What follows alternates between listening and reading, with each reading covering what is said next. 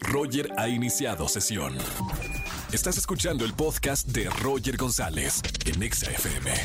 Y como todos los martes de finanzas, está el doctor Dinero con nosotros, el ingeniero Poncho Romo. Bienvenido, amigo. Hola, ¿qué tal, Roger? Estamos en martes de finanzas para hablar en esta ocasión de las inversiones y le vamos a dedicar este capítulo al mercado de valores, es decir, al mercado accionario, es decir, al capital de una compañía. Yo sé que estas palabras pueden resultar como medio confusas, pero específicamente estamos hablando de cuando invierto un porcentaje de mi dinero para comprar un porcentaje de una empresa.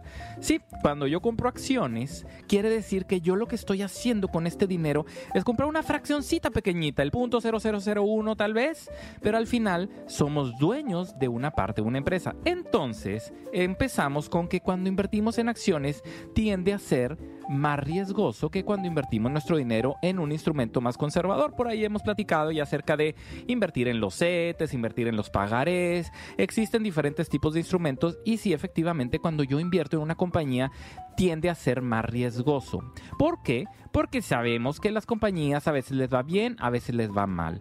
Y cuando digo mal, no necesariamente quiere decir que quiebren. Sí, efectivamente hay algunas que quiebran, pero estamos hablando de que pueden vender menos. Entonces ahí es donde vemos que las acciones bajan de valor.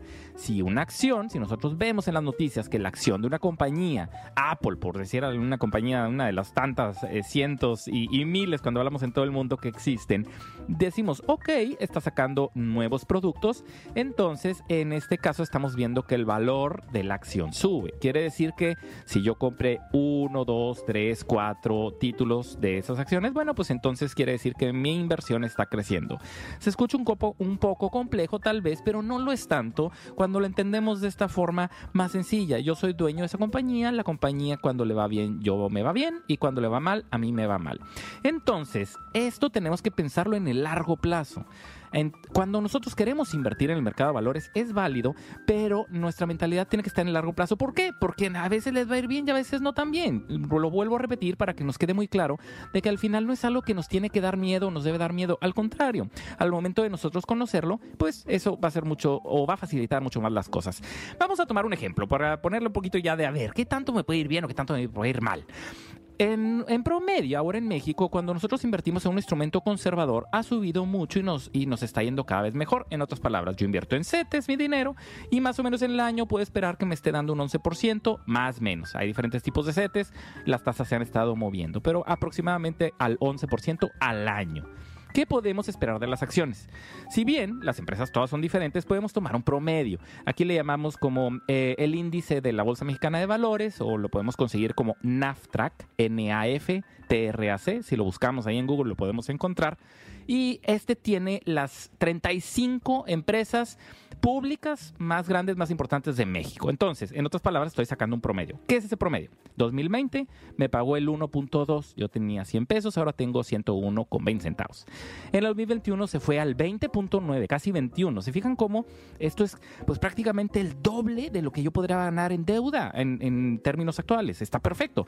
Luego llegó el 2022 y fue el menos 9%.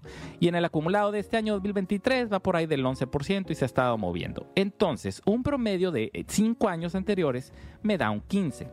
¿Por qué tantos números? Vamos a quedarnos con estos dos números. En la deuda yo ahorita puedo ganar el 10, 11 y el promedio de las acciones los últimos 5 años me ha dado un 15.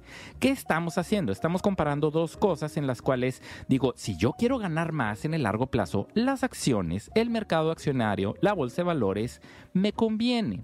Pero si yo no estoy dispuesto a esperar un año como el 2022, que de repente se nos fue al negativo menos 9, cuando digo menos 9 yo tenía 100 pesos y ahora tengo 91. O sea, sí, así de directo.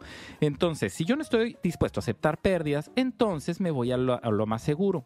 Si yo estoy dispuesto a tener una combinación de las dos cosas, que también es válido, yo puedo tener una parte en deuda, otra parte en acciones y eso me puede ayudar a mí para diversificar. ¿Se acuerdan? Y tú te acuerdas muy bien porque hemos platicado acerca de la diversificación en varias ocasiones Y esta es justamente una opción de cómo puedo diversificar.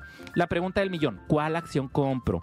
Bueno, también es como si a mí me doliera algo, pues yo no me voy a autorrecetar, me voy con un doctor, bueno, algo muy parecido. Yo puedo ir con un asesor de inversión ¿Dónde los encuentro? Bueno, entrada los puedo buscar en internet, pero finalmente en una casa de bolsa, que es donde yo tengo que abrir un contrato, porque esa sería otra de las preguntas, ¿dónde compro las acciones? Entonces, yo busco también en Google y le pongo casa de bolsa, o le puedo poner ahí asesor de inversión, alguna de las acciones en las que yo vea dónde la puedo comprar, y ahí me van a aparecer. Aquí nada más una recomendación súper importante. Hay que asegurarnos que sea una institución financiera bien, eh, de alta y que esté regulada por la Comisión Nacional Bancaria de Valores. ¿Cómo vamos a saber eso? Bueno, pues básicamente entramos a la página y ahí debe decir que está regulada en México. De esa forma yo puedo comprar acciones. ¿Puedo comprar acciones de Estados Unidos? Sí, muchísimas están dadas de alta y desde México las puedo comprar con pesos, no tengo que estar comprando dólares para luego comprar acciones. Entonces tiene una gran ventaja. Bien, estoy, estoy con ustedes en que ahorita están diciendo es que esto es demasiada información. Bueno, aquí lo que estamos platicando es un inicio para saber cómo puedo yo empezar. Por eso la gran ventaja es me meto, investigo y luego empiezo a invertir. Bueno, si tenemos alguna duda específica de esto, me pueden encontrar como Alfonso Marcelo R en Instagram y Facebook. Estoy en Twitter como PM Finanzas. Y claro, todos los martes seguimos platicando acerca de finanzas para seguir hablando de inversiones, de deuda y muchos más temas. Así es que nos interesan las acciones. Adelante, vamos a ponernos a, a investigar, a leer, porque de 100 pesitos ya podemos invertir en esto. Gracias, gracias Roger, nos vemos el próximo martes. Chao, chao. Gracias Poncho por esta información y hasta el próximo martes. Escúchanos en vivo y gana boletos a los mejores conciertos de 4 a 7 de la tarde por Exa FM 104.9.